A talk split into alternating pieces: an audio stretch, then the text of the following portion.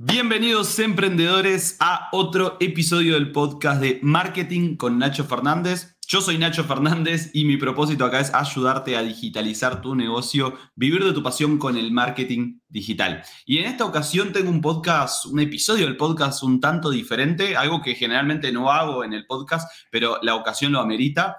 Y es una entrevista, una entrevista a Mariano de Pleno Emprendo. Mariano ayuda a profesionales independientes a generar un puente entre ese conocimiento, esa habilidad, esa pasión y problemas que las personas tienen del otro lado. Así que bueno, bienvenido Mariano y muchas gracias por aceptar la invitación.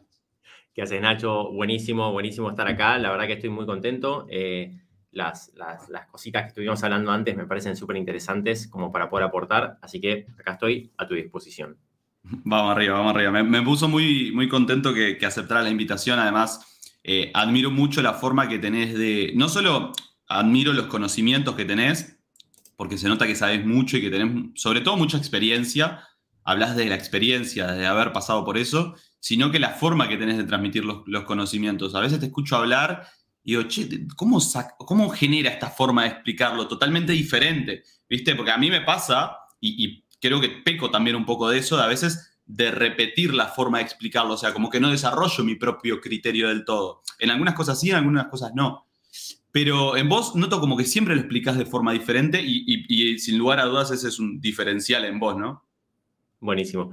Y, bueno, y también, a ver, desde mi lado también me genera admiración lo que, lo que vos haces. Eh, la verdad que ver, ver a personas de, tu edad con tanta determinación y, tan avanzados en procesos de, de, generación de un negocio, de desarrollo personal, la verdad que me, genera mucha admiración eh, y, la verdad que cierta envidia de decir, wow, qué bueno hubiese estado tener todas esas herramientas, esos conocimientos, esos marcos mentales a, esa edad. ¿Qué, edad tenés, Nacho? Sé que estás en 20 y pico, pero no sé cuánto. 24, cumplo 25 ahora el, 25 de agosto. Por eso, es una locura. Entonces, la verdad es que eso me genera muchísima admiración y te felicito por todo lo que ya construiste. Muchísimas gracias, muchísimas gracias. Vamos, vamos con la primera pregunta que es, eh, bueno, saber un poco sobre tu historia, cómo, cómo Mariano llegó hasta acá, quién es y, qué está haciendo ahora. Buenísimo. Esta, esta, es la parte cuando eh, yo cuando estoy en entrevistas y alguien pregunta esto eh, a, otra persona, por lo general yo siempre adelanto, hago taca, taca, taca, taca, con el, con el más 15, 15, 15. Así que voy a ser breve como para que vayamos después al, grano de, de, lo que, de lo que quizás puede servir a, tu audiencia. Bien, a ver, yo vengo, siempre digo, vengo de una familia de más de 120 años de, como dueños de negocio. Eh, mis papás de los dos lados, mis abuelos de los dos lados, mi bisabuelo de los dos lados, y ya ahí perdí la cuenta, todos vivieron de sus negocios eh, siempre. Eh, de hecho, no, no, tengo el dato concreto, pero sé que en España y en Italia también tenían sus emprendimientos, o sea, las personas que eh, que, vivieron en, Europa. Bueno, porque obviamente, ¿no? Vos también probablemente seas, eh, eh, ¿cómo es? ¿Cómo se llama? Em, cuando sos hijo de, em, bueno, que, viniste de familia de inmigrantes. Exacto, tenés sangre de emprendedor, te iba a decir yo. Claro, exactamente. sangre, sangre de emprendedor 100%, y, y, como siempre digo, en la, mesa de la familia se hablaba de, ventas, de rentabilidad, de plata, de impuestos, de clientes, siempre fue algo totalmente natural. Así que fue, es algo que, con lo que yo crecí muchas veces eh, y, muchas veces digo hoy, em, me doy cuenta de que ha sido como un patrimonio y una, y una herencia muy mm. importante que, he tenido de, mi familia. Estoy muy agradecido por eso. Durante, desde edad muy temprana, desde los 16, 17 años que empecé a, tener mis emprendimientos, empecé haciendo tablas de surf en un momento, que fue mi, mi primera empresita, vamos a decir. Después hice zapatillas cuando estaba estudiando diseño industrial. Después tuve el comercio ya a la calle con, una inversión más importante. Tuve restaurantes, he llegado a tener cuatro restaurantes a la misma vez con más de equipos de 30 personas. He empleado más de 100 personas en, total. Tuve como una movida muy importante. Ah, en cosas me ha ido muy bien y las he podido vender. Hay cosas que me ha ido muy mal también y he perdido mucha plata y muchos años de mi vida en, eso. Pero eh, aprendiste mucho, ¿no? Pero aprendí muchísimo. Pero aprendí muchísimo porque eh, sabemos, eh, las, personas que hemos transitado un camino, que, que una cosa es eh, escuchar un concepto y otra cosa es cuando vivís ese concepto y cuando te equivocás y es como que es un tatuaje que pasás a tener, ¿no? Em, y y, en ese, y en ese proceso yo siempre fui muy fanático del mundo del emprendimiento, de los negocios, la productividad personal, del marketing, etc. Desde mucho, ¿eh? desde Padre Rico, Padre Pobre, allá cuando empecé a leerlo a los 17 años. Eh, hoy tengo 38, digo, para que tengan en cuenta el, el, nivel de la cantidad de años en el medio. Y, y, y, en ese momento que empecé a aprender, bueno, y siempre estuve como investigando, haciendo todos los cursos que podía, me anotaba eh, que el networking en ese momento y me juntaba que con esta comunidad y hacía cursos y todo, cosas que iban mucho más allá de lo que yo podía aplicar en su momento en, por ejemplo, un comercio o, un restaurante gastronómico, lo que sea, iba mucho más allá. Pero porque evidentemente yo siempre tuve como, como, como el hambre de, aprender todo eso. Y, en el medio de todo ese proceso yo me casé con mi mujer, con Belén, que es nutricionista, y, siempre cuento esta historia de que ella naturalmente me iba pidiendo consejos o planteando problemas que se le iban presentando a ella como, como profesional independiente. Y, los consejos que yo le daba le funcionaban muy bien, de hecho le funcionaban mejor que, que, a mí con mis negocios propios. O sea, era como que año tras año iba creciendo sin trabajar más horas, iba multiplicando sus ingresos, iba organizando, iba pudiendo delegar efectivamente, iba creciendo con su marca personal, con sus redes, etc. O sea, iba, iba, le iba muy bien. Y en ese momento, eh, en paralelo me propusieron acompañar a unas personas eh, con unas mentorías individuales, a unos emprendedores, y me di cuenta que me fascinaba juntarme con esas personas. En ese momento era presencial en una organización, en una ONG. Esto estoy hablando del, no sé, 2015, 2016. Eh, y decía, che, para, pero esto me encanta hacerlo. Y me sale. Entonces, ahí comenzó tu conexión con la parte educativa, digamos, o el acompañamiento de emprendedores. Exactamente, que hasta ese momento había sido cero. O sea, yo era una persona que tenía negocios y punto. Lauraba. Y, claro, laburaba y que le fascinaban los negocios. Bien. Entonces, en ese momento empecé eso, a descubrir una cosa muy, muy importante en mí, una vocación muy profunda por poder acompañar a otras personas en, este proceso. Y bueno, fue una transición de que cada vez ocupó más lugar en mi vida. Ahí las herramientas de productividad me, me salvaron la vida porque me, me permitían, en el medio del caos, de tener por ejemplo, tres restaurantes, literalmente, poder hacerme lugar en la semana como para poder acompañar a personas, empezar a escribir, empezar a tener mi podcast, etc. Entonces, de esa manera empecé como a crear, a crear mi, marca personal y en un momento ya era tan grande todo eso, o sea, no, ni comparación con lo que es ahora, pero ya era suficientemente grande como para hacer esa, tomar esa decisión y terminé vendiendo todo lo que tenía y, dedicándome a esta, a esta joya para mí que había encontrado, que era el poder vivir de, acompañar estos procesos, que en ese momento era mentoría pura, no, no había un programa, no había nada. Pero bueno, y ahí empezó, y ahí llegó Pleno Emprendo. Qué locura. Y, y cómo, aquí tengo dos preguntas. Primero, ¿cuál fue el mayor aprendizaje que sacaste? Y esta pregunta está, sé que está fuera de lo que teníamos planeado, pero creo que está bueno también aprovechar lo que va saliendo. ¿Qué fue el mayor aprendizaje que sacaste de esas charlas eh, en la mesa con tu familia sobre negocio? Porque mis padres son emprendedores, mis abuelos, mis tíos también. Yo muchas, le agradezco muy seguido a mi padre eh, por, porque me dio tremenda base en el, del mundo de los negocios. Y, día a día aplico cosas en mi negocio que, escuché a mi padre hablar en la mesa, en las cenas, digamos. Eh, y para vos, ¿cuáles fueron eh, el mayor o los mayores aprendizajes que has tenido eh, en esos momentos? Creo que como siempre tiene, tiene más que ver con, el ejemplo percibido, vivido, ¿no? En, carne propia de, lo que eran mis, mis, viejos, que los dos eran, vamos a decir, dueños de negocio.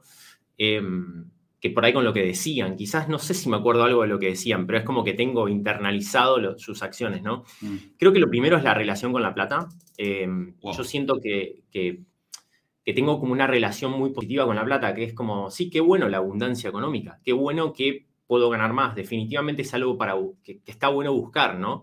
Em, y, y, yo me doy cuenta, de hecho, e, e, es un gran tema dentro de la comunidad interna con las personas con las que trabajo, que no se animan a ponerse objetivos de, dinero porque tienen, no terminan de tener una buena relación con, esa, con esa abundancia económica, no terminan de decidirse a buscarla, ¿no? Yo siempre digo, mirá, si, la realidad es que si, si vos no, no, querés más plata es porque no te das cuenta todo lo que, puede, lo que puedes comprar con plata, que no, es, no son lujos y, mm. cosas eh, quizás innecesarias, no tiene que ver con eso, tiene que ver con que vos podés comprar tiempo, Exactamente, puedes comprar experiencias, puedes comprar educación, bueno, como hablábamos hace un ratito, educación para tus hijos, eh, puedes comprar... Calidad de vida. calidad de vida, o sea, cosas súper concretas. No, si vos no tenés plata, no puedes comer bien. Si no comes bien, no mm. estás bien saludablemente.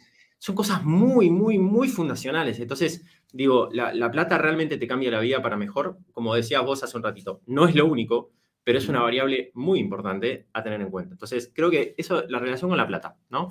Eh, y también me han transmitido una, una, austeridad también, de decir, mira, tu negocio le puede ir súper bien, que tu calidad, tu nivel, eh, tus gastos de vida no tienen por qué subir, ¿no? O sea, no, no, hay, no, hay una relación directa entre, ah, yo gano más, gasto más, ¿no? Creo que eso fue un gran aprendizaje también.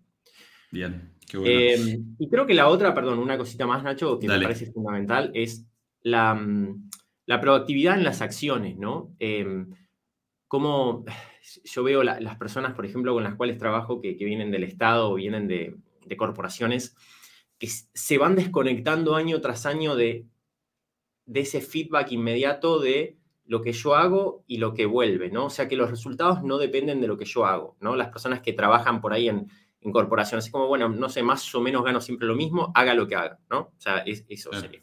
Y, y, y, viviendo eso en una familia dueña de negocio, es como esta, sin que nadie me diga nada, yo proactivamente me esfuerzo, proactivamente me organizo, proactivamente voy a trabajar, proactivamente hago cosas difíciles, proactivamente encaro proyectos, sin que nadie me diga, simplemente yo tomo la decisión. Bueno, esas creo que son las dos principales aprendizajes. A mí me pasó algo similar que eso lo aprendí mucho de, mi padre que siempre me decía, tenés que estar haciendo algo. No puedes estar en un, no puedes estar quieto. Eh, y claro, yo arranqué a trabajar en, los locales comerciales de, mi padre, empezar a estar detrás de un mostrador a los 16 años. O sea, ya, ¿entendés? Había que laburar. Y, me acuerdo, y siempre tengo siempre el recuerdo que me decía, Nacho, vos no podés estar sin hacer Siempre hay algo para hacer, decía. Eh, y esto no se trata, yo hoy, como lo internalizo esto, no se trata de trabajar de 6 de la mañana a 12 de la noche y no hacer otra cosa que trabajar, sino que cuando estoy trabajando, estar trabajando. Foco y productividad. Y, eso la verdad que es un aprendizaje muy, muy interesante. Me quedé también con otra cosa que me decías eh, en relación a cuando decidiste reconvertirte completamente, eh, renunciar a lo que venías haciendo, ¿no? A, los restaurantes, demás, vender todo y dedicarte específicamente a esto que sentías que era, es tu pasión y, que realmente es algo que lo disfrutas mucho más. Y hay muchas personas en el día a día que por ahí les cuesta tomar la decisión, ¿no? Eh, a mí, yo también tuve que hacer una renuncia similar que fue desprenderme de la empresa familiar, ¿no? Porque, o sea, básicamente todos en mi familia pertenecen a esa empresa familiar. Yo tuve que pasar por esa decisión de decidir comenzar de cero con algo mío que estaba alineado a lo que, a lo que, a lo que me gusta hacer día a día y a mi pasión. Y, y, hay muchas personas en el día a día que siento que les cuesta muchísimo tomar esta decisión, ¿no? De decir, voy a renunciar a esto que no me gusta y comenzar con algo nuevo que, está alineado a, justamente a, lo que me gusta. ¿Qué le dirías a estas personas que por ahí les, les cuesta tomar esa decisión? Sí. Está buenísimo. A ver, eh, yo creo que, que lo más importante es entender en dónde poner el foco en cada, en cada momento y en cada etapa.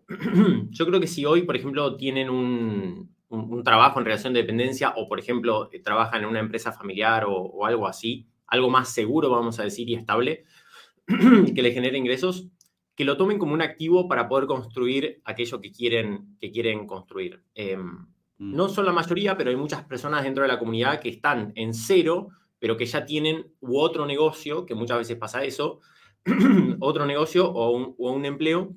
Entonces, muchas veces para ir de cero a mil, vamos a decir, que es la primera etapa dentro del programa, eh, que son, o sea, vamos a decir dólares mensuales, de cero a mil dólares mensuales, em, la realidad es que no necesitas renunciar porque necesitas empezar a validar tu propuesta, vamos a decir. Porque la mayoría de las personas yo me doy cuenta que quizás tiene claro sus conocimientos, quizás tiene claro su vocación, hasta ahí nomás, pero más o menos, pero lo que no tiene claro es cómo se conecta con la solución de un problema. Fíjate que vos cuando, cuando empezás a, trabajar con la gente, cuando está en esta etapa, por lo general dice, ay, sí, yo hago, no sé, estas obras y es artista, entonces quiero vender estas obras o no sé, me gusta el coaching, entonces yo quiero vivir del coaching. Y están enamorados de su disciplina, pero no están poniendo como el foco en, el servicio hacia los demás, ¿no? Y, ese, y ese proceso de poder como definir tu nicho significa eso, significa elegir ser experto en solucionar un problema específico un grupo de personas concreto. El nicho no es como la, planilla de, datos demográficos, ¿no? Es, bueno, es como elegir convertirte en referente de, esta solución. Y, de hecho, cuando, cuando uno hace ese proceso, se olvida hasta de las cosas que estudió, casi que son irrelevantes. O sea, no sé, no me importa si estudié coaching, no me importa si soy psicólogo, no me importa si soy artista eh, o, cómo me formé. Yo estoy o sea, como apasionado y mi vocación y toda mi energía está puesto en, en, servir a este grupo de personas. Desde que me levanto hasta que me acuesto, estoy pensando en cómo hacer mejor este servicio. Entonces, yo creo que ese, ese, esa génesis de, de, de, un negocio de servicios específico de nicho, ¿no? que con base digital, si quieres, como para redondear el modelo de negocio correcto en, este, en esta época de la historia. Em, negocio específico de nicho con base digital.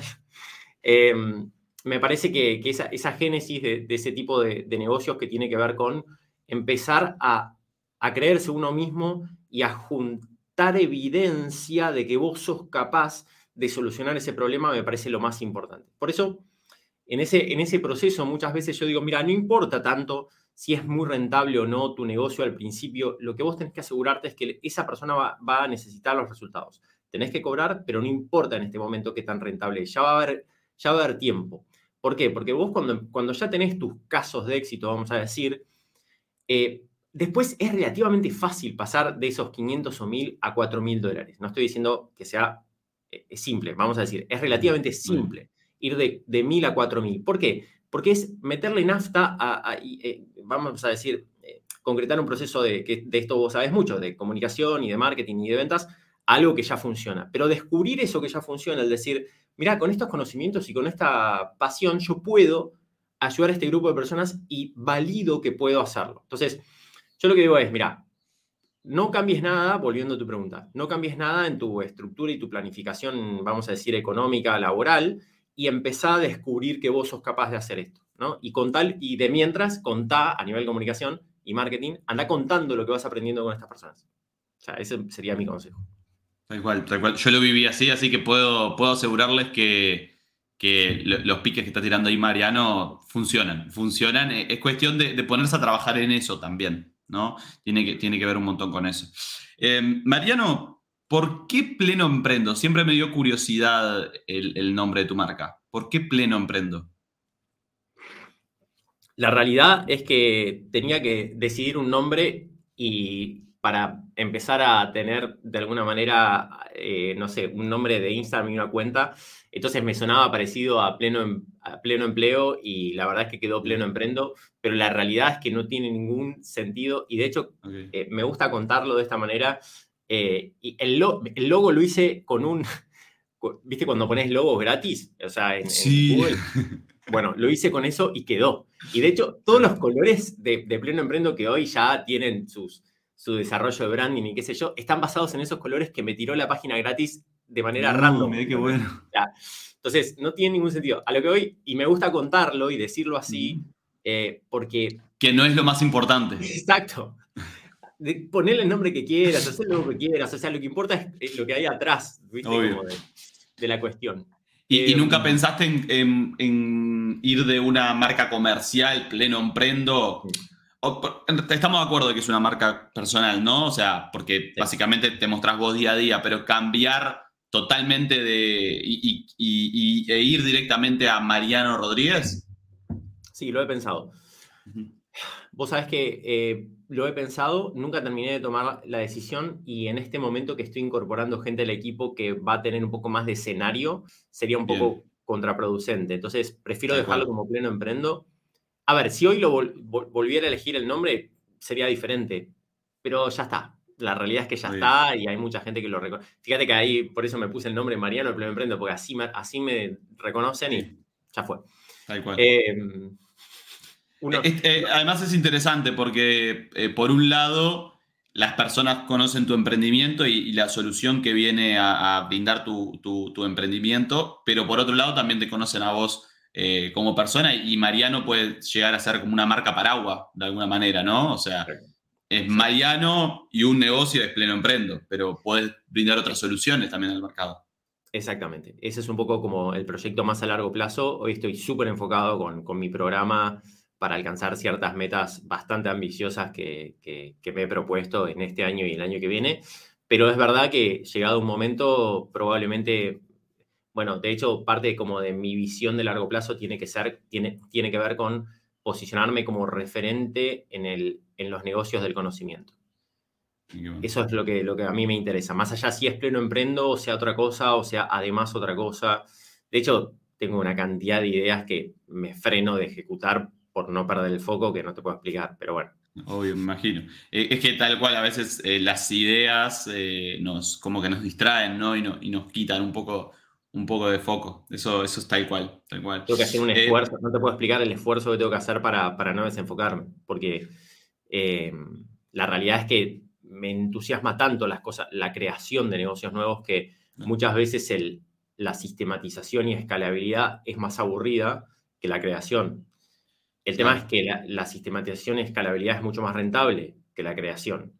Entonces, es, un juego ahí como racional de planificación en donde muchas veces digo, ok, estas ideas no van a ver la luz por ahora, aunque me muera de ganas, eh, y, voy a meterle a esto. Y si tengo un momento en el trimestre, ¿no? Suponete que estoy haciendo una planificación trimestral, lo hago. Y de hecho a veces me pasa, a veces tengo lugar en el trimestre y pruebo un poquito a ver qué pasa, pero bueno, son pequeñas innovaciones.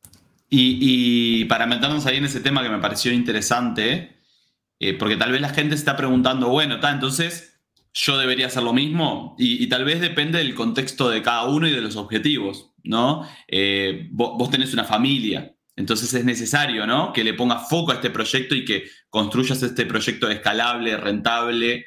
Eh, pero también ponele, eh, si, por ahí nos está escuchando una persona más joven, que recién está comenzando, no sé, vive con los padres, esto, lo otro, tal vez dice, voy a probar esto, aquello, o sea, también importante dejarle el mensaje a la gente de que se anime a jugar, ¿no? ¿Qué, qué opinas un poco de eso? ¿Crees que, que es necesario jugar al principio? Es una, es una muy buena pregunta. Es una muy buena pregunta porque no hay una respuesta eh, lineal ni única. A ver, yo creo que lo, que diferencia eh, a las personas más con más responsabilidades, como puede ser una persona como con mi perfil, que tengo cuatro hijos y, todo lo que eso significa, eh, y por ahí una persona más, no sé, con, con tu perfil, donde estás en otra etapa de la vida, y, y, de hecho tengo un montón de clientes que están en esa, yo creo que es la, cantidad de riesgos a tomar, vamos a decir, ¿no? Eh, pero no tanto, y esto déjame decirte que quizás ahí, eh, por ahí tengo como mi visión particular de esto, no tanto en relación a em, qué tan importantes son los objetivos de sistematización y escalabilidad. Y, ahora te, lo voy a explicar por qué. Pero, por ejemplo, una, una diferencia importante en eso es, em, para poner una cosa puntual, si vos tenés em, un, eh, empezás con un, con un proyecto y necesitas dejar de tener un ingreso fijo, ¿no?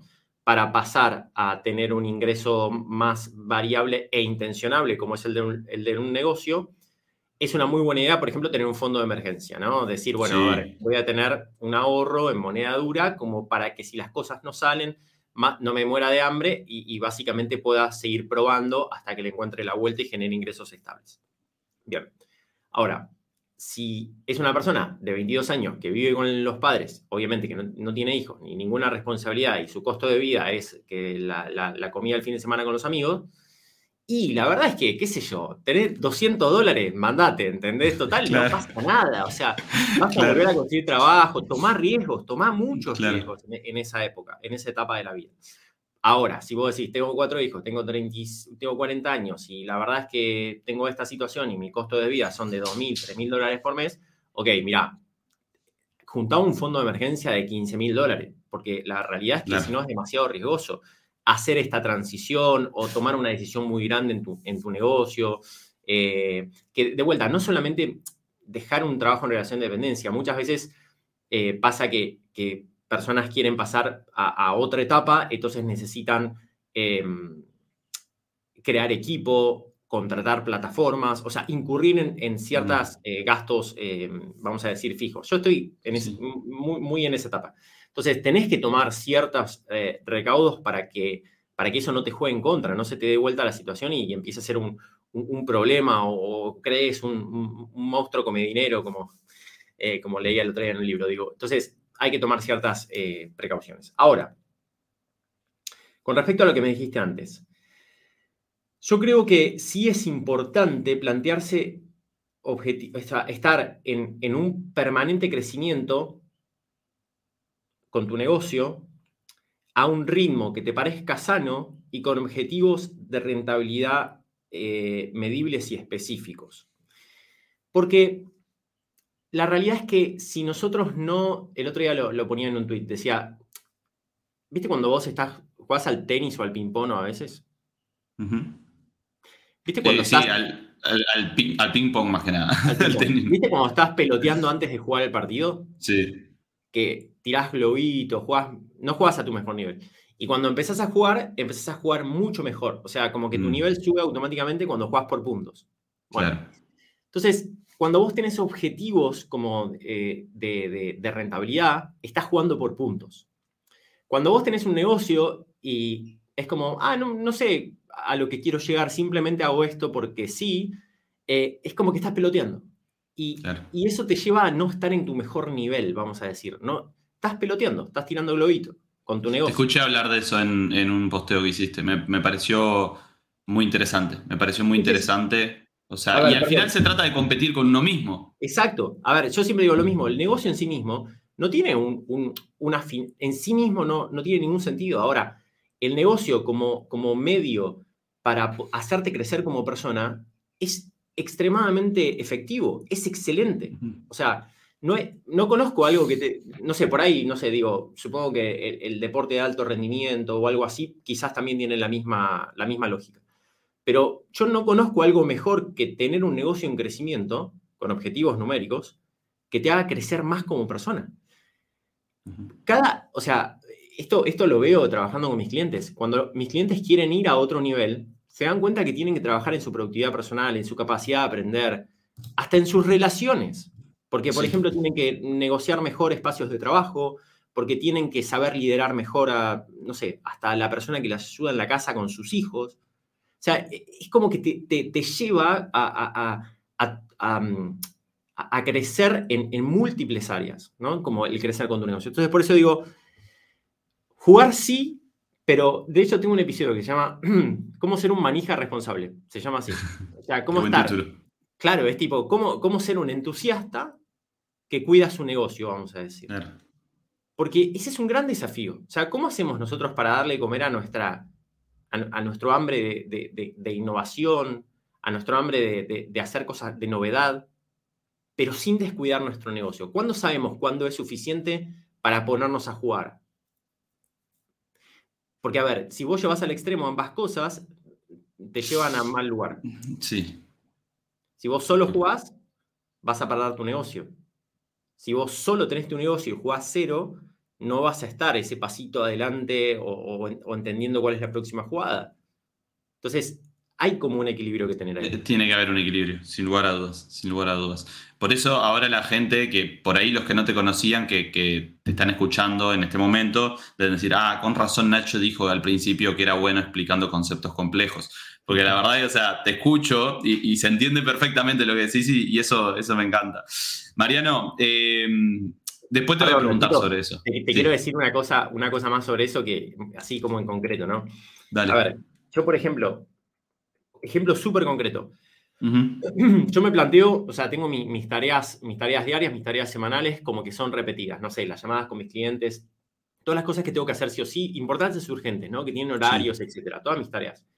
Después tengo objetivos que son importantes, no urgentes, que son cómo dar ese pasito adelante en los proyectos que estoy trabajando para mi negocio, ¿no? Bien. Y lo que yo hago es tratar de terminar todo el jueves a la tarde, ¿no? No siempre es exactamente así, pero se va a entender como metáfora. El jueves a la tarde yo trato de que todos mis objetivos estén cumplidos. ¿Para qué? Para que el viernes, por lo menos mitad de día, tenga tiempo de jugar. Entonces, Bien de esa manera yo me aseguro de que todo lo que tiene que estar hecho para que mi negocio avance en la dirección que yo quiero avanzar, que de vuelta no es quedarse en el mismo lugar, sino que avance al ritmo que yo quiero, en la dirección que quiero que avance, yo me aseguro que el jueves o a lo sumo el viernes al mediodía está todo terminado. A veces me pasa la semana por encima y lo termino el, sábado a la mañana, pero son raras las, ocasiones. Pero entonces, por lo general me queda, vamos a decir, el viernes a la tarde, de vuelta entre comillas, porque no necesariamente, pero el viernes a la tarde para jugar y para innovar. A ver, vamos a ver, voy a ver este temita nuevo. Bueno, así creé, por ejemplo, el nuevo canal de YouTube. El nuevo canal de YouTube no estaba relacionado con mis mecanismos principales. Sin embargo, es como que el tiempo de juego me dijo, che, yo puedo hacer algo acá interesante. Entonces, bueno, y así surgió. Nada, quería agregar eso. No, no, tal cual, tal cual. Eh, Mariano, ¿qué, sentís que.? Yo conozco a varias personas que, son de parte de, tus programas. Me han hablado muy bien de tus programas y, me dio muchas ganas de, sumarme, la verdad. Y, y siento como que tiene algo en común. Yo todavía como que no lo pude descifrar porque obviamente no, los conozco a todos, pero vos probablemente hayas encontrado como que esos valores, esa visión que tienen en común en tu comunidad eh, y cuáles, me gustaría también saber cuáles son los problemas más frecuentes que ves en ese tipo de profesionales independientes que, buscan dentro de Pleno Emprendo. Está buenísimo. Me encantó esa pregunta que, un poco me lo habías adelantado y me hizo, me hizo como, como pensar en algo muy, muy lindo. Nunca me lo había planteado de esta manera. ¿Qué uno a tu comunidad? ¿no? Me, pusiste acá y me parece súper interesante pensarlo así. Yo creo que en principio la búsqueda principal es eh, tener un negocio ¿no? que te permita diseñar tu estilo de vida, generar un alto impacto positivo en otras personas y, tener abundancia financiera. ¿no? Parece que esas, esas tres claves, o sea, plata, plata, al bolsillo, resultados en tus clientes y libertad en tu, en tu estilo de vida. Eso me parece como la búsqueda que, está, que es en común a todos. El, el, pibe como vos que tiene una agencia de marketing que quiere crecer y el, tipo de 60 años que es, eh, no sé, eh, psicólogo hace 40. Todos tienen como esta búsqueda, ¿no? Da igual. Em, y creo que otra, otra de las cosas que como, como cambio, ¿no? Más allá de la búsqueda como creencia limitante que, que tienden a superar, que esto me parece muy interesante y lo descubrí hace poco, es el hecho de superar el pensamiento dual y limitante y limitante de pensar que por un lado está el mundo de las cosas que nos gustan y por otro lado está ah. el mundo de las cosas que dan plata. Tal cual. Pensarlo como si fuera una, o sea, o sea e, existe como un juego de suma cero entre las cosas que nos gustan y las cosas que dan plata. Entonces, si yo me acerco más a una, me alejo más de la otra, y si me acerco más a la otra, me alejo más de una. Y eso es un pensamiento de mierda. Sí, y que, que un poco viene, o sea, creo que nuestros antepasados emprendedores instauraron un poco ese pensamiento de tenés que sufrirla, tenés que pasarla mal. O sea, vos si querés eh, eso de romperte él, ¿no? O sea, es como que viene de hace tiempo y podemos, sí, hay que laburar. O sea, y, probablemente en el camino vas a encontrar desafíos, ¿no? Eh, situaciones donde realmente te pongas incómodo, pero, pero se puede hacer disfrutando en el 99% del tiempo, ¿no? Eh, y al final eso es lo que vos querés transmitir. Exactamente. Y yo creo que el, hecho de, salir de esa, o sea, de, verlo como una linealidad y una, un juego de suma cero, eh, a mí el, gráfico de, lo que son como las intersecciones entre los círculos de lo que vos sabés, lo que te gusta y, lo que está dispuesto a las personas a pagar, y encontrar la intersección, esa es el gran, la gran habilidad que tenemos que, desarrollar. Es el encontrar la intersección. ¿Qué cosas son rentables y te gustan y te salen?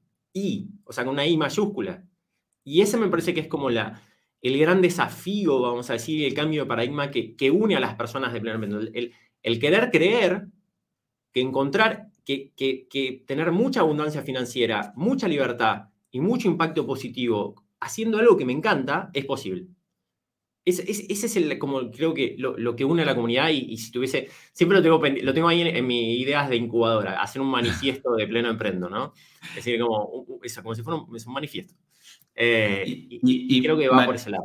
Mariano, y, entonces la mayor dificultad que encontrás en ellos es como esa creencia de que la tienen que pasar mal, digamos, de que no, no, pueden, no pueden hacer algo del, que, esté alineado a su pasión, digamos. No es que no pueden, sienten que el costo por hacer algo que les gusta es ser pobres. Ok. O, sí, o sea, o que el costo de tener abundancia financiera es hacer algo que no les gusta. Entonces, ese es un problema. Ojo, igual eso es, es, es, de los más grandes. no, es, de, los, más grandes. Sí, es de los más grandes. No, de los, de los 30, de los sub 30 ya no, ya no, no vienen con ese, con ese mindset. Está igual. Sí, sí, sí. Em, interesante, qué interesante, Mariano. Y, hasta ahora estuvimos hablando de un punto de vista estratégico, ¿no? Filosófico también. Em, para meternos un poquito en marketing digital, hace un rato recién hablaste de YouTube, de que empezaste a hacer contenido en YouTube. Yo hace tiempo que vengo subiendo los episodios del podcast y algún videito de YouTube, pero no le, nunca con, con foco de decir, che, voy a hacerlo bien, ¿no? Sino que grabo el podcast y aprovecho también lo subo a YouTube, ¿no? Pero nunca hice buen SEO, eh, miniaturas y demás. Pero hace poco arranqué con un nuevo proyecto que es Travesías con Nacho, donde eh, lo que hago es documentar los viajes que hago y subirlos a, YouTube. Y ahora sí le dedico foco, ¿no? O sea, buena edición, pienso de la miniatura, eh, etiquetas, hago una investigación de etiquetas, demás. y he encontrado que YouTube es o sea, es totalmente diferente, o sea, el, foco que le tenemos que dar y, la, y cómo llevar la estrategia a cabo a, las redes sociales, ¿no? ¿Cuál fue tu experiencia con YouTube en este tiempo que venís creando contenido ahí?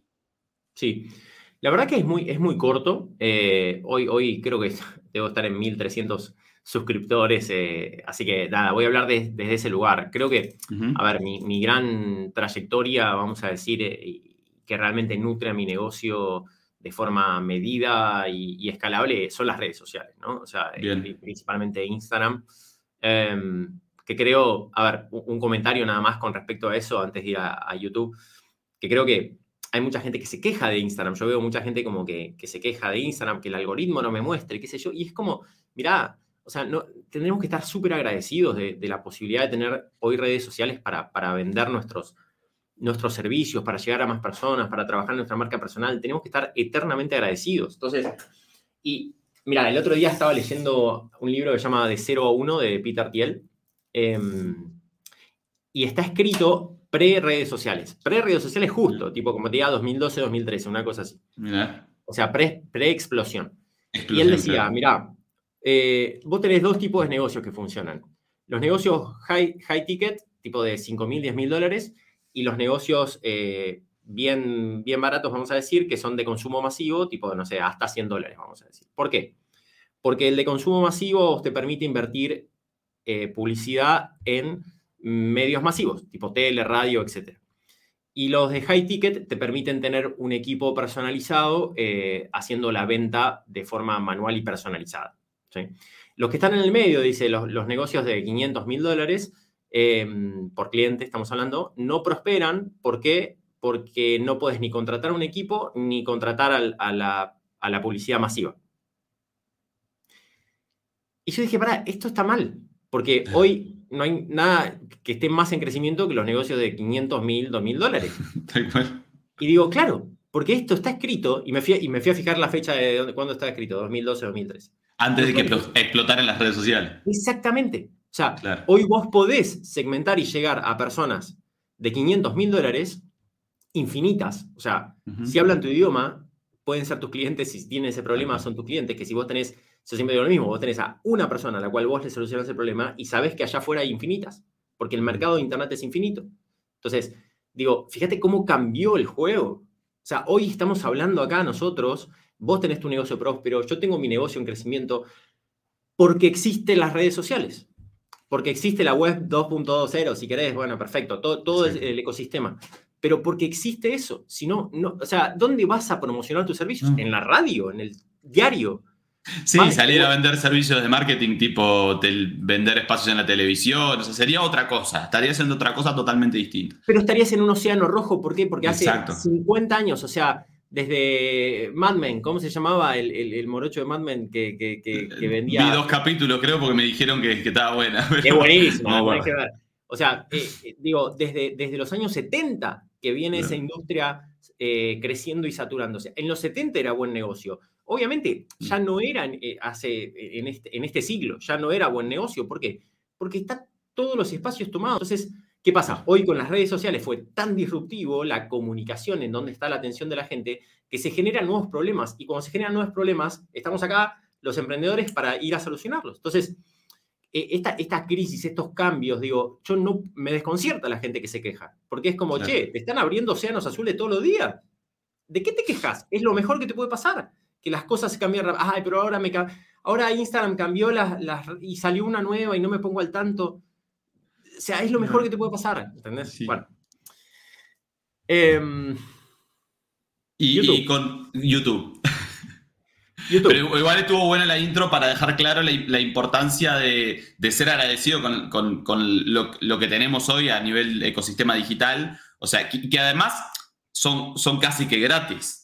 Digo casi porque la, pauta publicitaria en cierto punto comenzaría a ser eh, necesario, digamos. De ahí va a depender mucho la estrategia de cada uno, pero, pero casi que gratis. O sea, y, además, pues, las barreras de entrada a la, pauta publicitaria son muy bajas. También, ¿no? Antes para estar en televisión tenías que tener miles de dólares, acá puedes empezar con un dólar diario. es otra cosa. Eh, los comercios que yo tuve y los restaurantes que yo tuve, antes de ver si alguien me iba a comprar un solo producto, tenía que invertir 30 mil, 40 mil, 50 mil dólares. Antes de hacer una venta. Entonces, por eso cuando a mí me dicen, ay, no, pero no, no, no, sé, es mucha plata. ¿Cuánto, ¿Cuánto pusiste? No, puse 50 dólares. ¿Y cuánto vendiste? A ver, no sé, déjame ver. Y por ahí vendieron 10 veces más. Claro. o sea, seguía haciendo eso. Por favor. O sea, más plata ahí. Es el costo de adquisición de clientes. O sea, bueno. Entonces, eh, me parece que va por ese lado. Con respecto a YouTube, a ver, de vuelta, voy a, acá estoy hablando de, en pleno proceso y, de haber investigado mucha gente que, nada, que, habla de esto justamente en YouTube, ¿no? Em, a ver, yo creo que YouTube es eh, a nivel así como, vamos a decir, estrategia de comunicación, creo que es un momento en donde tenés que tener ciertos recursos, porque la producción de un video de YouTube no es lo mismo que el de las redes sociales. Em, más allá de que está YouTube Shorts, pero no son muy relevantes. Eh, me parece que tenés que tener ciertos recursos. Yo empecé a hacerlo cuando ya tenía un editor y un mensaje consolidado y tenía, o sea, eso, plata para pagar un editor que haga esto, básicamente. Porque si me lo ponía a hacer yo, me iba a llevar demasiado tiempo y no tenía sentido. Entonces, me parece que ahí es un buen momento. Por otro lado, eh, realmente lo que entiendo y, voy comprobando es que tiene mucho que ver con intereses más específicos y no tanto con marca personal amplia como sí puedes tener en redes sociales, que es, bueno, vos seguís a personas con todo lo que eso, lo que eso implica. Em, en cambio, acá es más, bueno, a ver, ¿qué parte, si querés, tiene como buena, buen engagement en YouTube de las cosas que vos hablás? Y de vuelta, por ahí vos es bueno, el marketer que viaja por el mundo. Entonces, eso es súper específico y está buenísimo como ese, ese enfoque que, vos me acabas de decir. Bien. Yo por lo, ¿No, sentís que, hay, o sea, que el, el, clickbait es demasiado necesario en YouTube? Es decir, el, tema de la portada, del título, es decir, captar la atención rápido con esa portada eh, y, utilizar tal vez eh, títulos que no necesariamente están, eh, están Em, o sea, demuestran lo que vas a comentar en ese video, ¿se entiende? O sea, no hagas esto en tu negocio, ¿entendés? Y en realidad terminas explicando un tema que obviamente no lo tenés que hacer, pero con el, o sea, el título y la portada terminan siendo lo más relevante tal vez para que las personas, o una de las cosas más relevantes, ¿no? Sí. Sí, yo creo que sin duda, a ver, sin duda, eh, para que la persona entre a verlo, eso es más importante, pero es verdad también YouTube, por lo que entiendo de cómo funciona, eh, uno de los parámetros que más toma en cuenta para mostrárselo a otras personas es el, la cantidad de tiempo de permanencia, ¿no? Que pasa en el claro. Entran y se van, es como que ya no se lo dice, esto no es relevante para este grupo de gente, entonces no, no abre la, capa de la cebolla, ¿no? Como que funciona en, un círculo pequeño y, si es muy relevante para ellos, se lo muestra en un círculo más grande. Si es muy relevante, se lo muestra en un círculo más grande y así. Entonces, eh, me parece que, que ahí es muy importante el retener. Por eso está esa estrategia de storytelling de, bueno, al final te cuento tal cosa y empezar con algo que enganche la, atención y, enseguida, bueno, hay como cierto, ciertos, ciertos procesos y, estructura que, sirve, eh, que ya lo tengo más o menos estudiada. De vuelta, todavía no pegué ninguna así como viral de miles y miles de, vistas, eh, así que no, lo tengo como si querés validado en carne propia, pero, pero, pero me funciona bastante bien. Eh, lo que, lo que sí para mí es un, es un buen consejo, que de hecho se lo, se lo digo a mis, a mis clientes, es el, poder utilizar em, los videos de YouTube dentro de tus sistemas actuales de, comunicación. O sea, como que, sean sinérgicos, ¿no? Por ejemplo, muchas veces yo hago historias en, en, Instagram hablando de tal tema y muchas veces digo, bueno, si quieres profundizar, tengo este video en YouTube y le mando link. Entonces, eh, me sirve como el podcast en ese sentido de decir, es una, es una estrategia de profundización. O sea, vos tenés eh, e, esa, etapa de descubrimiento superficial que, que, las redes sociales son ideales para eso, tipo posteos, videos de un minuto, como descubrimiento, descubrimiento, superficialidad, en el buen sentido, superficial. Y si la persona quiere avanzar, el podcast y YouTube, cuando quiere conocer más de tu propuesta, es una muy buena. Paso siguiente, claro. Sí. Entonces vos ahí podés utilizar tu tráfico orgánico, digo, más allá de que, de que YouTube después, para mí son cosas secundarias, el que YouTube te promocione, el que YouTube te pague, ojalá llegue el momento, eh, digo, y todas esas cosas creo que son secundarias, tienen que tener para mí una, eh, una función en tu estrategia actual de contenido para que valga la pena hacerlo. O sea, que sea un paso de profundización pre etapa de venta, ¿no? Que puede llegar a ser, eh, no sé, una charla, una entrevista gratuita, lo que sea. Claro. ¿Sentís que, los suscriptores o las personas de YouTube, que un poco lo dijiste, pero ¿no te pasa que, tienen más, eh, como que están más vinculados a la marca, generan más empatía contigo? O sea, yo, yo lo he notado con mi canal de YouTube de viajes los comentarios que me dejan, ¿viste? Pa, Nacho, eh, estuve esperando toda la semana el video para acostarme y me escriben un comentario así debajo del video que por ahí en Instagram no pasa tanto. Es el like, es el comentario cortito, el aplauso, ah, qué bueno, Nacho, no sé qué. Pero noto como que la comunidad que se genera en YouTube, al verte más tiempo, generan como otra conexión contigo, ¿no? ¿No te ha pasado un poco eso? Eh, yo no sé por qué, pero eh, tengo una comunidad de Instagram que es muy extraordinaria en, esa, en esa calidez y conexión. Mira. No siempre, sé que no siempre pasa, eh, o sea, entiendo perfectamente lo que decís y tiene toda la lógica del mundo. También, bueno, ojo, también tiene mucho que ver con, el, con tu cliente. ¿eh? Quizás tu cliente es más joven, eh, conecta más desde YouTube, quizás el mío no. Entonces, no lo sé. A, mí me pasa que, que, ya te digo, tengo tanta conexión y calidez desde Instagram que que no noto esa diferencia. Sí noto esto que me decís en YouTube y, definitivamente como mucho agradecimiento, mucho, o sea, por, por la producción de, de, las cosas, pero, pero no, no, me, no siento que más que Instagram, la verdad. Eh, siento que está bastante, bastante parejo. Lo que sí me parece eh, extraordinario eh, de, de, YouTube y que de hecho un poco por eso lo hice, empecé a invertir este año en eso, es que te ayuda a la creación de, marca personal muy fuerte. O sea, mm, creo, que, creo que para mí es... Bueno, mira, esto que me dijiste al principio, que ya no me acuerdo si lo estábamos grabando o no, que me dijiste, sería interesante, es interesante esto de, decir, bueno, quizás Mariano Rodríguez es como la marca paraguas y después tienes varios negocios ahí. Bueno, cuando e, este año, cuando parte de mis proyectos es mi marca personal en general, ya tenía el, el podcast consolidado y un proyecto nuevo fue este de YouTube, pero ese es el objetivo para mí. O sea, más allá de integrarlo a mi estrategia de comunicación, en largo plazo es mi marca personal. Es tu marca personal, bien. bien. ¿Y pensás eh, mostrar otra cosa más allá de negocios? Estoy probando por ahora. Em, bien. A ver, mi, mi límite es que esté alineado al servicio que yo vendo. O sea, si las personas me, descubren por ahí, profundizan por ahí y después ayuda a que, a que me compren mi servicio porque le estoy hablando a la misma persona con los mismos problemas, buenísimo. Ahora, yo ahí hablo de libros, o sea, estoy probando libros eh, más orientados a, eh, objetivos económicos, más orientado a productividad, más orientado, y estoy probando. Bien. La verdad es que todavía no tengo un patrón claro sobre qué tema interesa más en YouTube que otro, así que por ahora Jugando, ¿no? Sí, jugando, jugando exactamente. Mariano, eh, viste que vamos de un tema a otro, ¿no? Eh, si tuvieras que decirte algo al vos mismo de hace 5 o 10 años, ¿qué sería? Obviamente capaz que 5 años atrás no sería lo mismo que hace 10 años, pero bueno, ahí en el medio de los dos, ¿no? Punto medio entre los dos. ¿Qué, te dirías? Es una muy buena pregunta. Eh, Tipo consejo de, ¿no? Cuando le das un consejo a alguien más joven que vos, ¿viste? Como decirle, che, yo pasé por eso y mira, hace tal cosa. Sí, sí, siempre, a ver, como, me dedico a esto, trato de, que no sean, o sea, suficientemente específicos, pero no tanto como para, para que le sirva el concepto y el marco mental a la persona, ¿no?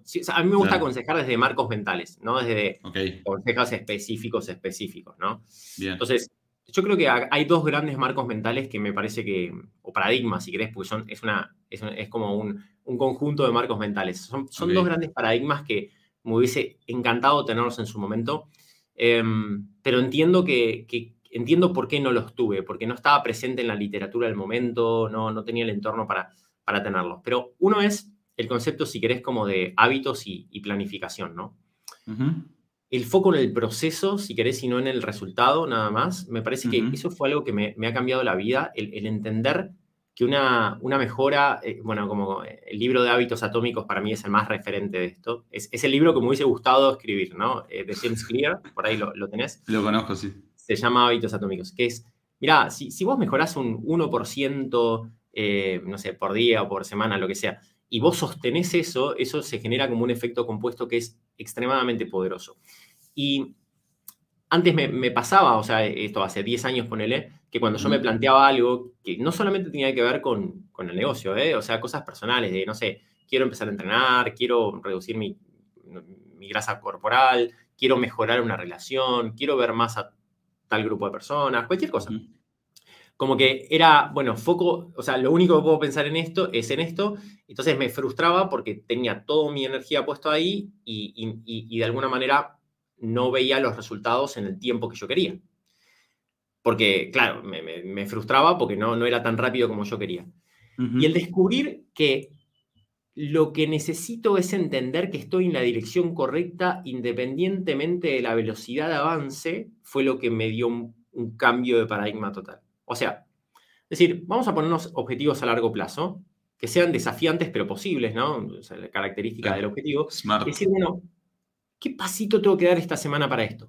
Este. ¿Lo lograste? Sí. Mini festejo. La semana que viene, ¿qué tengo que hacer esta semana? Mini festejo. Y así.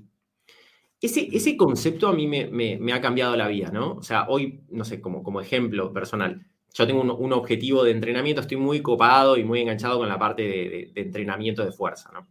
Entonces, eso no, se, no puede ser más claro en el entrenamiento de fuerza como estos, estos incrementos progresivos de la carga y de la intensidad te llevan a, eso, a esos objetivos grandes de largo plazo.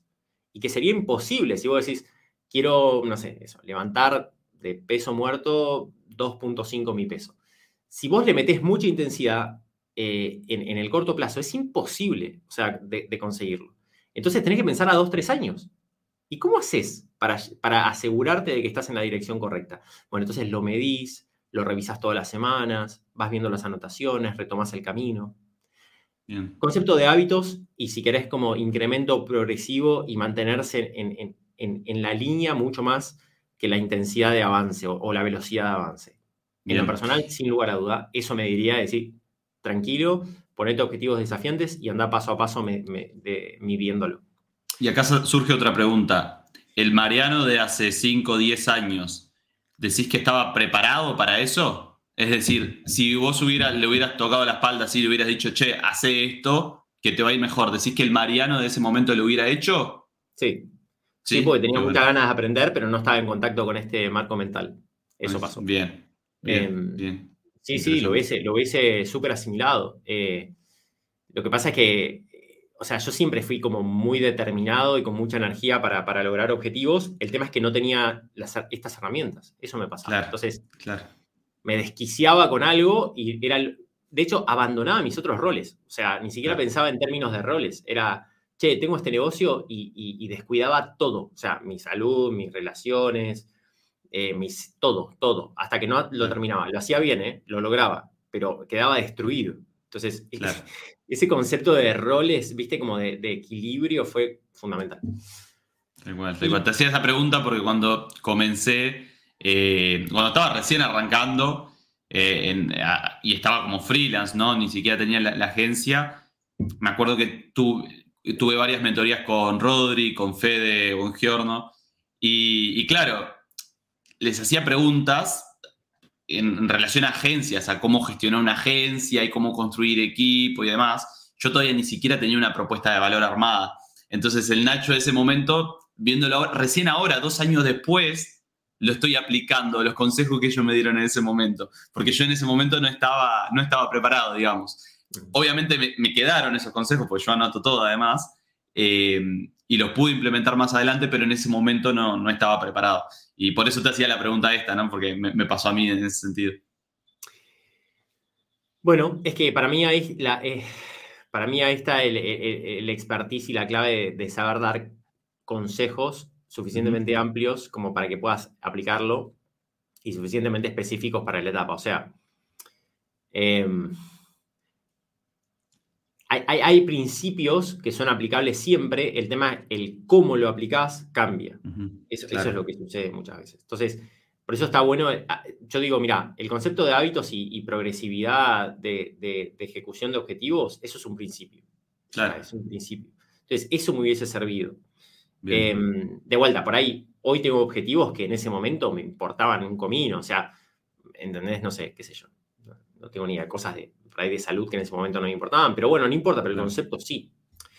Y, Nacho, y con respecto al, negocio, que me parece, o sea, que esto, si tuviese que elegir una cosa para ir, ir a decirme en ese momento era esto, em, o sea, ten en cuenta que, como te decía antes, yo pasé por nueve negocios diferentes en, en 15 años, eh, con un revoleo de plata y de energía impresionante, en donde realmente, eh, o sea, llegué, más allá de que haya aprendido un montón, llegué a momentos donde la pasé, la pasé muy mal. O sea, mm. de, estar metidos en, sociedades que eran súper tóxicas, de, estar manejando un grupo de gente que me excedía en, cantidad, o sea, grupos de más de 30 personas, estar manejando, eh, eh, si querés, como ingresos y deudas y, cuestiones impositivas y laborales que iban más allá de lo que estaba preparado para, de, mi ancho emocional de ese momento. Entonces, fue heavy, o sea, fue muy heavy, ¿no? Y, yo creo que si, si, en ese momento hubiese estado en contacto con, primero, el método, o sea, la filosofía Lean Startup, mm. que ojo, Lean Startup, o sea, es un libro eh, que, salió en 2010, entonces, digo, entiendo por qué no estaban en contacto con esa filosofía, porque yo en ese momento era la que estaba empezando con mis negocios, así que digo, probablemente, pero digo, esta, esta filosofía Lean Startup de, de, ir validando paso a paso de la forma más barata, rápida posible, o sea, eso hubiese sido para mí un, cambio de juego, e, ese concepto y ese paradigma, ¿no? De hecho, hoy, cuando me llegan clientes que dicen que quieren invertir antes de eh, tener ventas o validar o lo que sea, es como, para, para. No, o sea, claro. así, no, es. Eh, veámoslo de otra manera, pues estás corriendo riesgos innecesarios. y por otro lado, el concepto de océano azul. O sea, el concepto de océano azul y océano rojo, para mí, me, a mí me cambió la vida, porque, o sea, yo siempre tuve negocios de océano rojo sin entender, sin conocer la metáfora, tenía negocios en industrias saturadas haciendo lo mismo que todos, pero mejor. O sea, pero seguía siendo un océano rojo. Claro. Yo tenía, mi restaurante era, realmente era, no, sé si el mejor es la palabra, pero realmente era diferencial. Pero era mínima la diferencia con, con el que tenía al lado. O los comercios que tenía, era mínima. O cuando hacía tablas de surf, era mínimo. Era difícil. Entonces, cuando descubrí este concepto de océano azul eh, y dije, claro, vos cuando llegás a un océano azul, que es más difícil porque no está señalizado, porque lo tenés que descubrir, porque no está creado, lo tenés que crear, pero cuando llegás es como que el crecimiento depende solo de vos. No estás a los codazos con tus competidores compitiendo por precio. Los márgenes son lo que quieras. Yo hoy, o sea, yo hoy todavía no lo puedo creer. Digo, yo cuando hoy pongo los precios y cobro y veo las rentabilidades y no me digo, esto es una una cosa de locos. o sea, pensé que durante 15 años estuve en negocios donde cerraba meses que facturaba una fortuna y me quedaba cero o men o negativo. O sea, movía fortunas y, terminaba en cero o negativo. ¿Sabes lo estresante que es eso? O sea, es terrible, porque mover mucha plata exige mucha energía. Y si te queda cero, no tenés recompensa. O sea, es muy terrible. Y hoy con este negocio, basado en un océano azul, con toda esta filosofía y todo, desde el primer momento, o sea, es muy rentable y sigue siendo muy rentable y probablemente lo sea siempre. Mientras esté el océano azul. Cuando vea que está en rojo me voy a otro lado, pero... vas a otro lado, claro. Pero solucionando el mismo problema, ¿no? Probablemente ligado a, negocios. A, negocios. Bien, bien, excelente. Y, Mariano, la última pregunta para, cerrar, porque no, te quiero robar mucho más tiempo, ya estamos ahí casi en la hora de grabación, eh, pero que es una pregunta que generalmente hago, es un tema del cual me gusta hablar, que es eh, el sistema educativo. Eh, sé que vos tenés hijos y, seguramente será algo, incluso fue algo que me comentaste, ¿Qué opinas un poco del sistema educativo? Porque por más que eh, hoy mandemos a nuestros hijos, yo no tengo hijos, pero los mandes a tus hijos a, un colegio que tenga cierto diferencial, el plan de estudios es básicamente el mismo en todos, ¿no? Le pueden, puede haber una pequeña diferencia, pero no deja de ser un océano rojo en este caso, ¿no? El, sistema educativo. Eh, ¿cómo, ¿Cómo lo ves vos este tema? ¿Crees que acá entonces cada uno tiene una responsabilidad de además de ir a estudiar primaria, secundaria, eh, profundizar en otras habilidades, conocimientos, qué pensás sobre la universidad y, demás. Me, interesa dar tu opinión en ese tema. Está buenísimo. Y, te agradezco que me hayas mandado antes la pregunta porque eh, claramente no es algo que, a lo que esté acostumbrado a responder. Entonces me, tomé el tiempito ahí para decir, ¿qué opino de esto? Porque uno, viste, a veces no sabe qué mm. opina de, ciertos temas que, que, no lo tienen a flor de piel. Vos decís, ¿qué opinas de, no sé, que es una entrevista de venta, bueno, te puedo hablar enseguida. Esto me hiciste pensar y, me parece muy, muy interesante el, tema. Te, agradezco la pregunta. A ver, creo que hay una, hay una cuestión, por lo menos acá en Argentina, me imagino que en Uruguay también, que, es ineludible cuando hablamos de, educación, especialmente educación primaria, secundaria, estoy hablando así como de, educación de, nuestros hijos, ¿no? Es el abismo entre lo privado y lo público. O sea, fíjate que antes cuando hablábamos de relación del dinero y, de qué cosas puedes comprar con el dinero, la educación de tus hijos es una top. O sea, para mí como, como la diferencia que le haces al, mm. pibe eh, eh, mandándolo a cierto tipo de colegio o, u otro tipo de colegio es, es un abismo. Es un abismo, realmente es un abismo. Eh, realmente hoy, hoy estamos muy contentos nosotros con, el colegio al, cual lo mandamos y, y, definitivamente sería imposible de pagar si no tuviéramos negocios que, funcionen. Eh, y, y, cuando estuvimos en su momento como viendo posibilidades, porque, y que todavía no nos iba tan bien con, mi mujer económicamente, y era como una, una inquietud, por no decir angustia, de decir, vamos a poder, o sea, acceder a esta educación durante tantos años, o sea, qué importante que es y qué, y qué difícil que es, ¿no? desde lo económico desde lo económico. O sea, no, se, dice mucho, ¿viste? Porque parecería como que, lo público debería funcionar y todo, sí, pero en la realidad no, sucede. No, claro.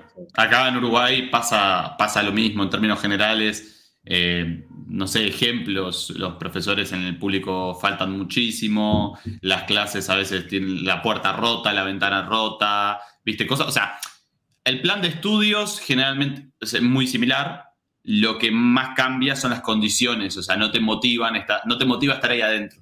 Pero obvio, Nacho, a ver, esto lo, lo mismo que un plan de negocios. Vos agarrás el mismo plan de negocios, dáselo a una persona proactiva, capacitada, que va para adelante con los marcos mentales adecuados y dáselo eh, como profesores diferentes, ¿no? O estructuras académicas diferentes.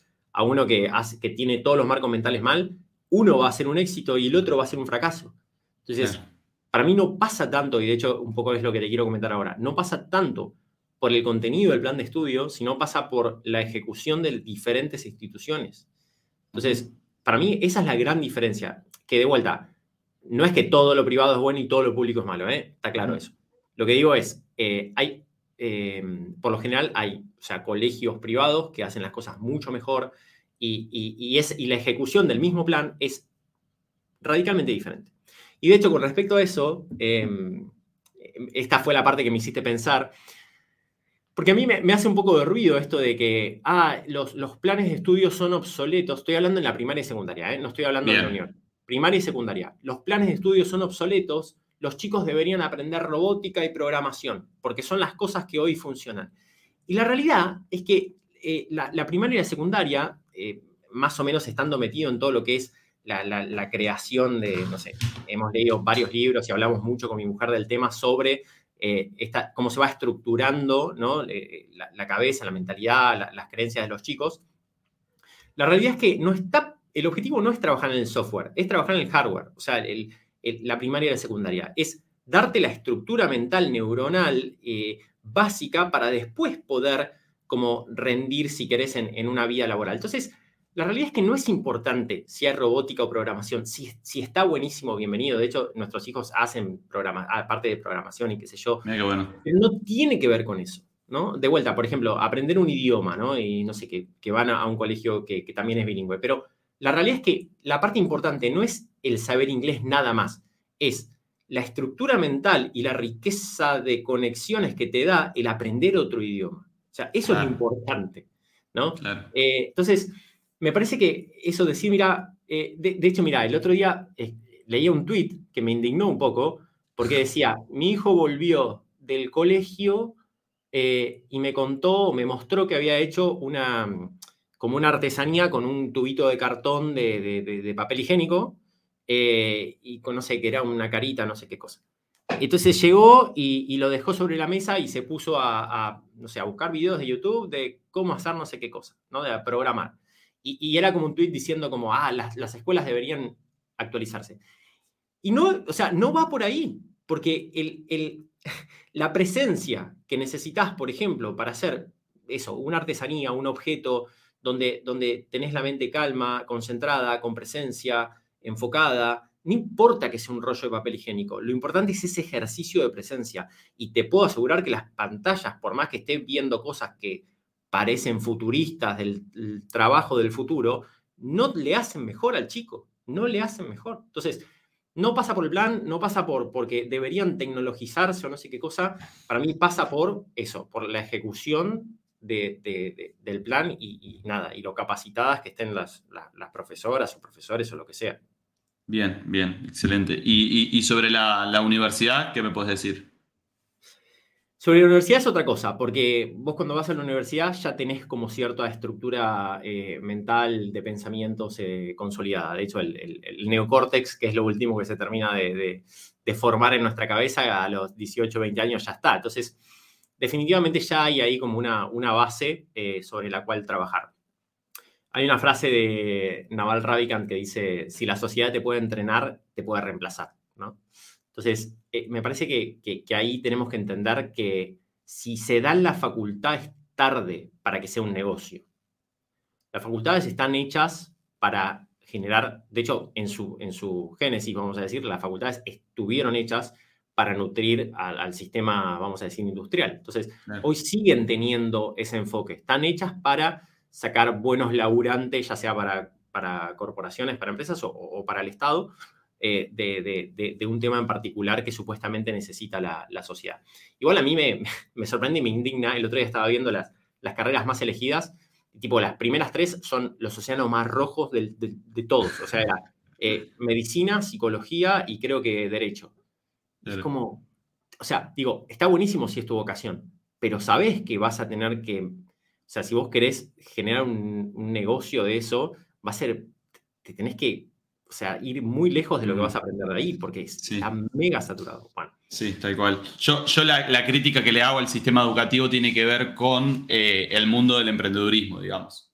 ¿no? O sea, cuando querés emprender, eh, ¿cuánto te puede llegar a aportar en relación a eso? Bueno, vos, vos lo vivís, Mariano, porque recibís muchos profesionales independientes que saben o sea, sobre ese tema, pero no saben cómo dar una solución al mercado en relación a ese tema. Y, creo que el sistema educativo también podría, podría adaptarse un poco a eso. Yo tengo, por ejemplo, dentro de la carrera de marketing, eh, tuve el semestre pasado una materia que se llama emprendedurismo, que el objetivo es básicamente, bueno, cómo, ¿no? cómo emprender, pero lo que ellos te capacitan para cómo aplicar a una incubadora de negocios.